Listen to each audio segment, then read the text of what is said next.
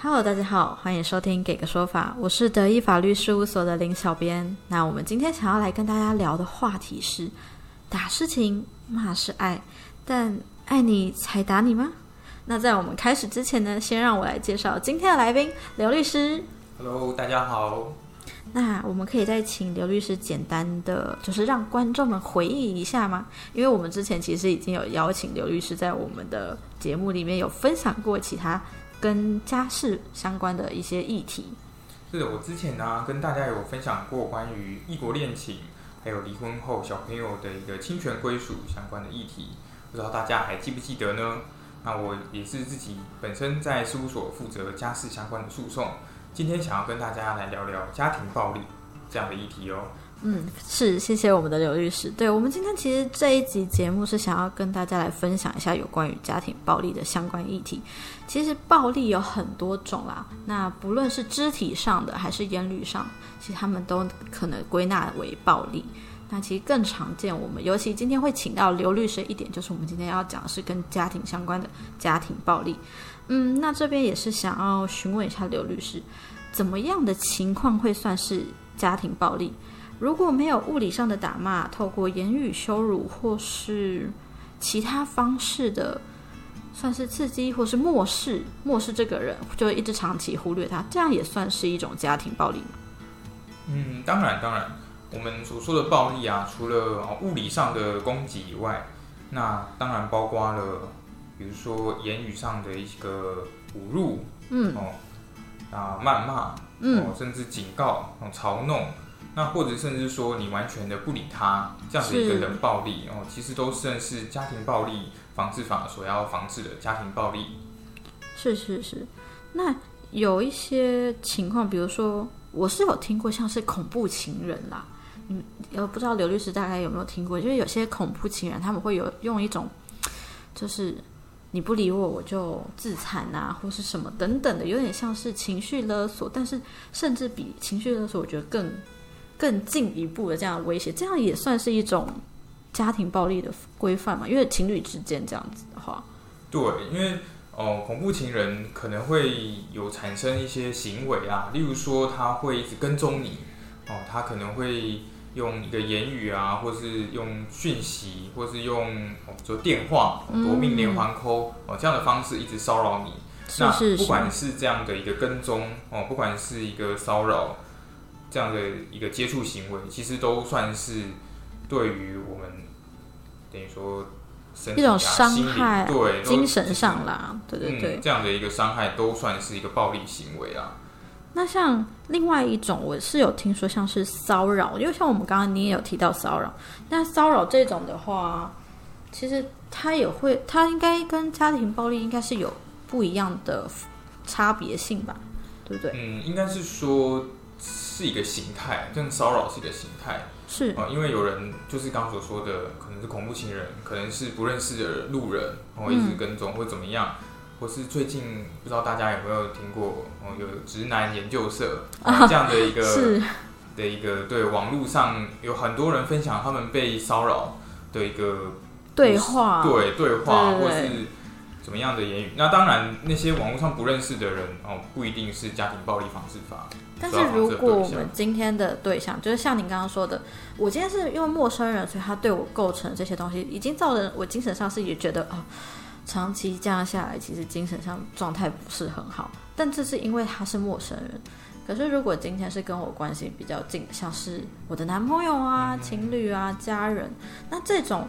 这种行为，如果是陌生人，他会是骚扰。可是这个行为今天身份转换了。换成家人的话，这种行为是不是就有点变相家庭暴力？呃，对，那因为家庭暴力防治法哦，所要保护的对象，除了现在我们所同住的家人以外，或是男女朋友以外，当然也包括了之前哦，之前有同住过的家人，或者之前有同住过的一个男女朋友的状况，哦嗯，所以如果你对于你的已经分手后或是没有同住的家人哦，也有这样的一个骚扰行为，其实也是有可能触犯这样的家庭暴力防治法哦。也是算是在那个范围内啦。即使我们已经分手了以后，他其实还是算，是因为我们曾经有亲密关系之是是，因为有些对啊，就是分手后还是会一直还是会有一些联系。好嗯，不不不管他到底是好的联系还是坏的联系，但我们今天至少知道了，即使是前男友前女友，他还是算在这个家庭暴力里面的范围啦。嗯尤其是法律上所规定的。那我们今天也想要询问一下刘律师，像我们平常如果遇到家暴行为，呃，其实你会建议我们的听众朋友应该要怎么做比较好？哇，这个范围有点广。如果是您有发生一些，就是说争吵对，已经已经开始，好像两个人，或是跟这个家人，哦，或是已经分手的人哦之间，嗯，好像嗯嗯。没有办法很理性的沟通的话，那可能就要有这个警觉啊，警觉说他是不是会做出更不理性的动作，要做一个说，比如说他可能开始讲话比较大声，然后开始情绪上比较激动，我就是要稍微有一点警惕，对，或是。他开始比如说甩门啊，或者摔东西，有一些动作出现了，嗯是。对，那那当然你也对他有一些了解嘛，因为你也会跟他相处过，是是所以你会知，道他是不是已经快要处于一个爆炸边缘，或是会做出一些立即的危险的举动。是，嗯那所以这个时候我们最重要是先保护自己的人身安全，先尝试跟对方可能先保持距离，然后两个人都冷静下来看会不对，会如果没。办法，已经看起来好像没有办法沟通的时候，就应该可以退开，就是离开那个环境现场这样子嗯是给大家彼此之间一个放松、冷静下来的一个距离。可是如果已经来不及了，可能我我警惕到说他可能要动手的下一秒，他真的直接就是你知道已经开始动手伤害我，可能已经打我什么他说我已经来不及防范了。那在这个情况下的话，你会给我们什么样的建议，或是你会建议我们当下要怎么做？如果已经开始动手了，那我们记得第一个是一定最重要就是保护自己。是那保护自己的话，如果可以的，就离开现场，嗯，不要让逃嘛，对对，对对，逃逃离哦，逃离这个冲突的场面，是是，不要让你的就是身体继续受到伤害。对。嗯，那尤其是他可能手上会有一些武器或是一些利器，尖锐的东西，对，那是当然就更危险。是是是，所以逃离现场，那确保自己的安全这是最重要的。嗯。嗯，那当下有可能呃，不要因为你的情绪也上来，那也就跟他产生冲突的话，会反击。哦，如果你们就是因为你的情绪也开始不稳，然后开始有一些还手的动作的话，那会变成就已经可能不就没办法预期后果啦。对你不一定真的能自保。自虽然是想说要保护自己，所以我去做一个防卫的动作，我可能开始还手，就是为了要多争取时间。可是可能会引起对方更激烈的情绪跟动作，对不对？对，可能激怒了对方，那也有可能在你的情绪之下造成了不可挽回的后果啊，有可能。所以我们的目前刘律师是建议我们说，就遇到这状况能逃就逃，嗯然后第一时间是离开现场。对。可是万一我当下已经是有些有运气好的话，当然是可以能跑的时候，当然先赶快跑啊，安全为重。但已经是被打倒在地，可能我已经没有办法行动。那在我可以呼声的话，我应该是先尽量呼声求救，这样子、嗯看看有没有人愿意帮我打一一零，是啊，是啊，如果有。同住家人，那当然其他家人会听到，会听到你的呼救。那如果是邻居啊，哦，有可能会就是诶一直听到怎么会一直争吵，甚至有呃很就是殴打的声音，或是重物击落的声音。是是是对啊，那这样子，如果有大声呼救的话，他们更会注意到对。对对，这样，嗯，对，而且台湾其实已经算是非常有爱心的地方。我觉得我之前曾经也是常常听到，就是哦，我们自己骑车、坐车上下班，你难免都会遇到一些突发状况，就小车祸。但我发现台湾人就是还蛮好的，大家其实是会有人愿意留在现场，然后就是帮你联络救护车或警方什么的。好，对，那也谢谢刘律师前面这样讲。那我们现在有一个点，我好奇的是，如果我今天就像我们前面说的，能逃就逃，我已经逃离了，嗯，以后我可能会有一个冲动，就是有些人会希望把自己的，尤其是家暴的，有经历过家暴的人，有些会有一些举动或者行为是他们会遮掩自己的伤口，甚至是把它清洗干净。这在律师，就是如果在法律上，你会建议你的当事人应该要采取什么样的行动会比较好，在保障自己的权益的情况下。如果已经真的受到攻击，那产生了这样的伤口，那我们会希望说，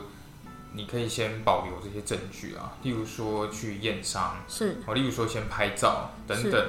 的方式，那把这样的一个受到攻击的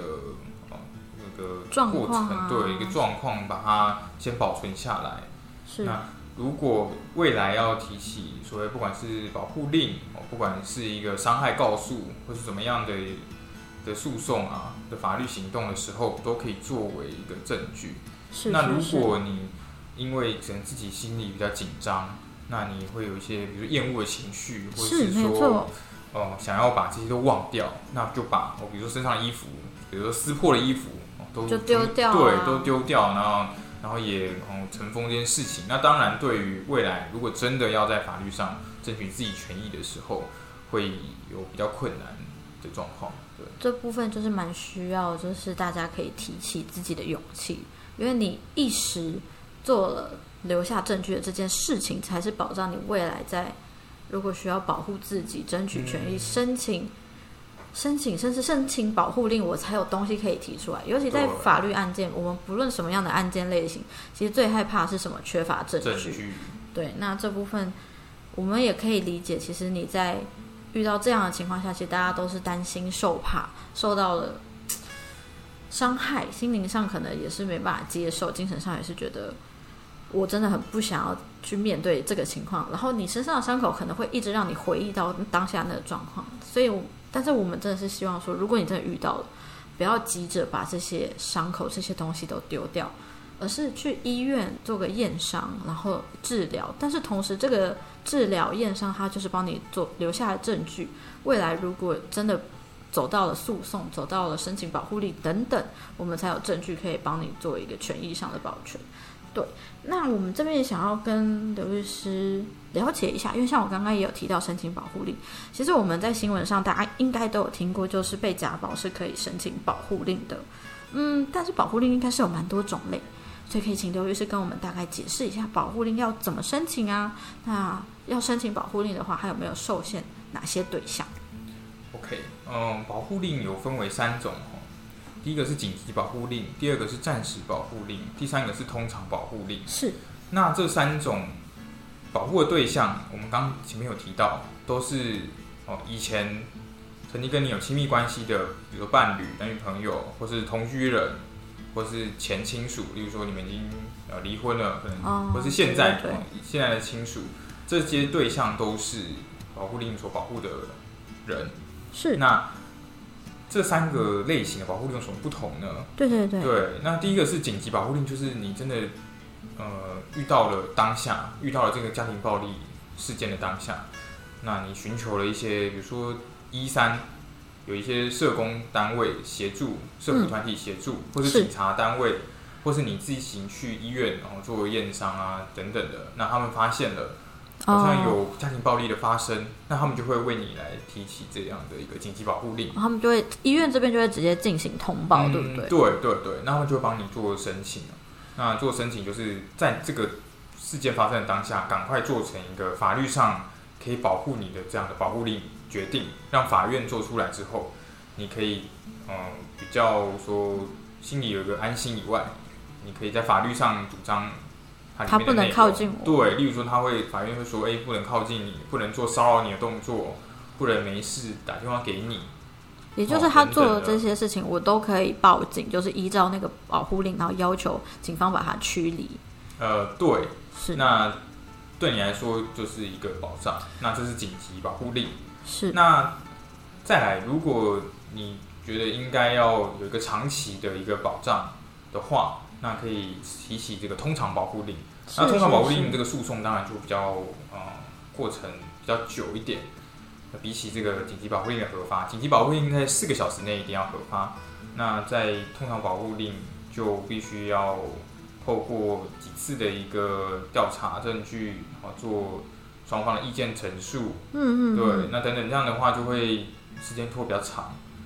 啊。那所以会有个通常保护令，通常保护令就是在呃不好意思是暂时保护令，暂时保护令就是在通常保护令哦做成之前，法院认为必要的时候，先做暂时的这样的保护令来保护你。刚刚所说的啊，就避免被骚扰，骚扰哦，避免他靠近你，可能一百公尺、五十公尺内，嗯，哦，避免他到你的这些工作的地方、你住的地方来骚扰你。了解了解对，是那我这边大概整理一下，所以就刘律师来说的这三种保护令，我们大概说一下它的时间，应该是说这个保护令它有效的时间多长？以长短来讲，最短的是紧急保护令，是像当下我们经历家暴，然后我们可能报警，警方这边判断有需要，他们就会帮我们申请紧急保护令，但它就是一时的，对就是等于说非常短的时间。那这个时候，我去向法院开始提起，我觉得我有家暴的这个诉讼，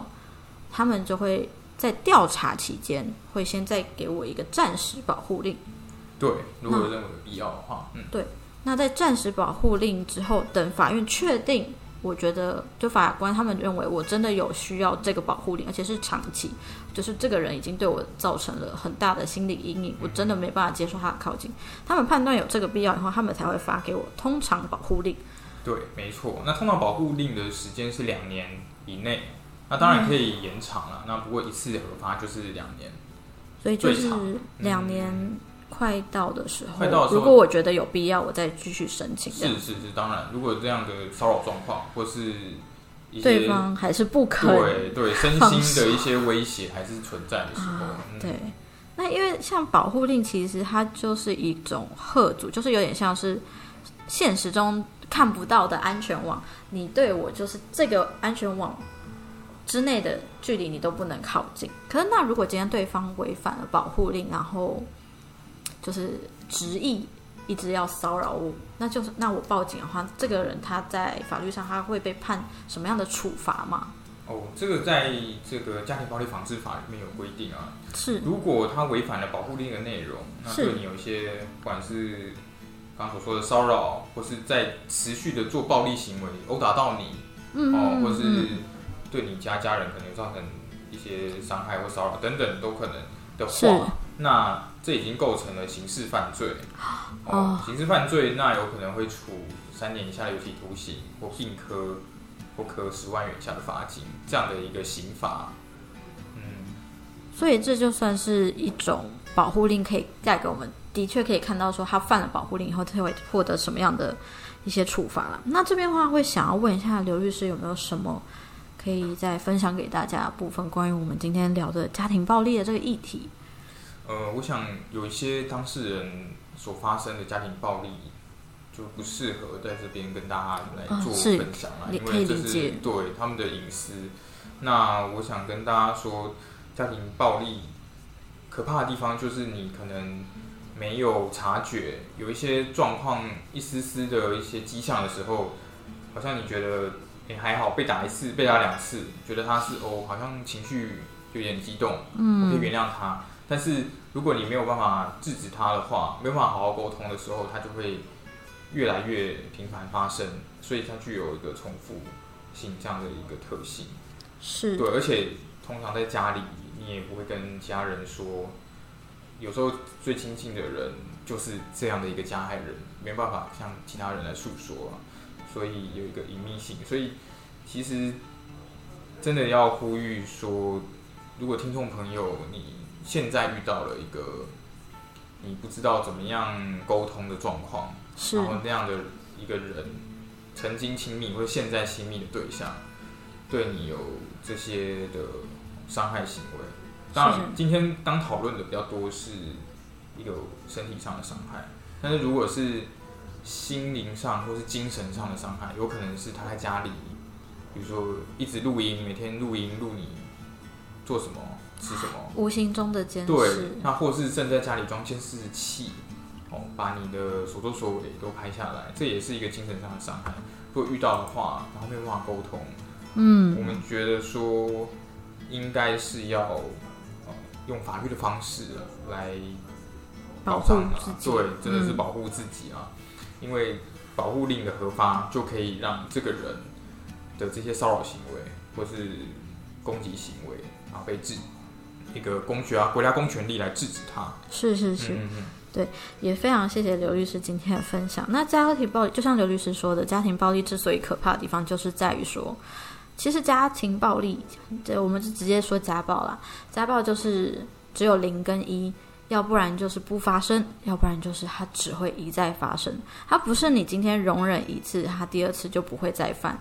很多家暴的加害人，其实通常他们都会都会有一句话是说：“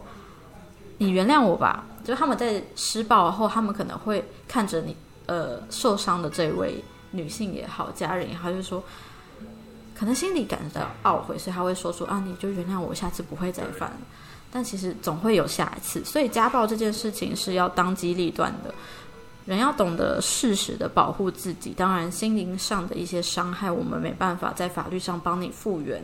但是你在身体上跟你的未来，我们可以尽量隔绝这样的伤害。那也非常谢谢刘律师今天的分享，呃，希望之后也可以再跟刘律师探讨很多家事相关、家庭相关的一些法律上的一些案件或是一些议题。那如果大家喜欢呢，还有是想要听更多律师的分享，也欢迎大家关注“给个说法”。关注我们的 YouTube 频道，会有字幕版的 Podcast 可以看。如果你有其他法律问题想咨询呢，也欢迎 Google 搜寻德意法律事务所来电询问。我们每周五晚上九点半在 Podcast YouTube 平台与你们再次相会。我是林小编，我是刘律师，谢谢您收听，给个说法，我们下次再见。见